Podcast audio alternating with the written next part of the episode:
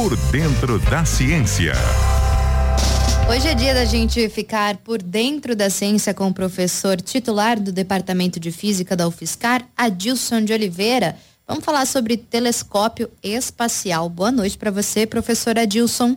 Boa noite, amigos da CBN. Sou o professor Adilson de Oliveira da UFSCar e vou comentar com vocês hoje a grande expectativa que temos para o próximo dia 12 de julho, quando as primeiras imagens do telescópio espacial James Webb serão divulgados pela NASA.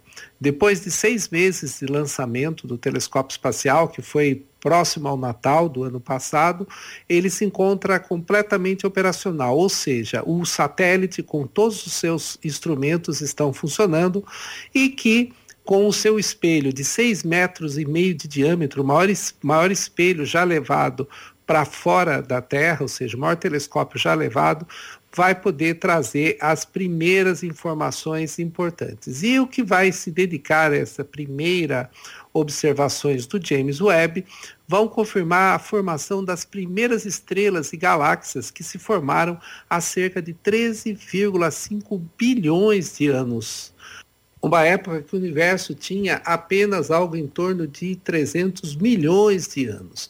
Isso vai então nos trazer uma nova perspectiva sobre a origem do universo. Outro resultado que se espera também que, que seja divulgado do James Webb na próxima semana seria o espectro da atmosfera de um exoplaneta, para justamente determinar a sua composição.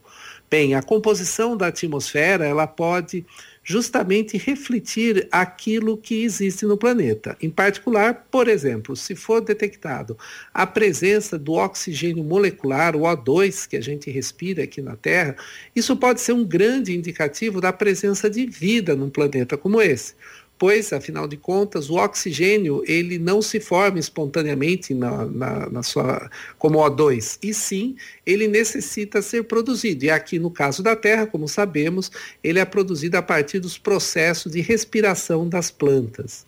Então, a detecção de oxigênio ou outros gases característicos também poderá trazer uma, uma perspectiva sobre a possibilidade de alguma forma de vida, que não precisa necessariamente ser vida inteligente, existir então em outros planetas. A grande expectativa então é exatamente isso, que nós teremos então novos olhos para observar o espaço profundo e abrir novas perspectivas e novas descobertas em relação ao universo.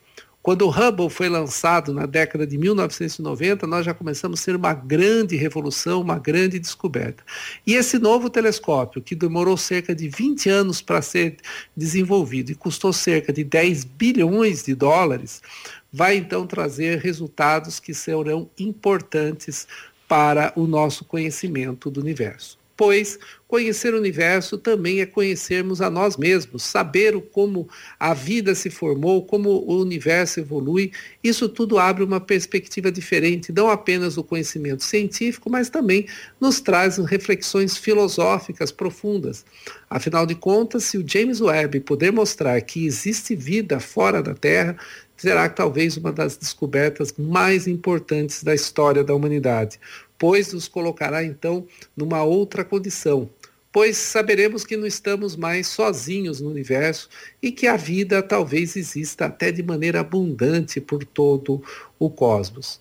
Nessa, nessa forma, esperamos que logo no dia 12 de julho apareçam os primeiros resultados que então modifiquem a nossa percepção em relação ao universo.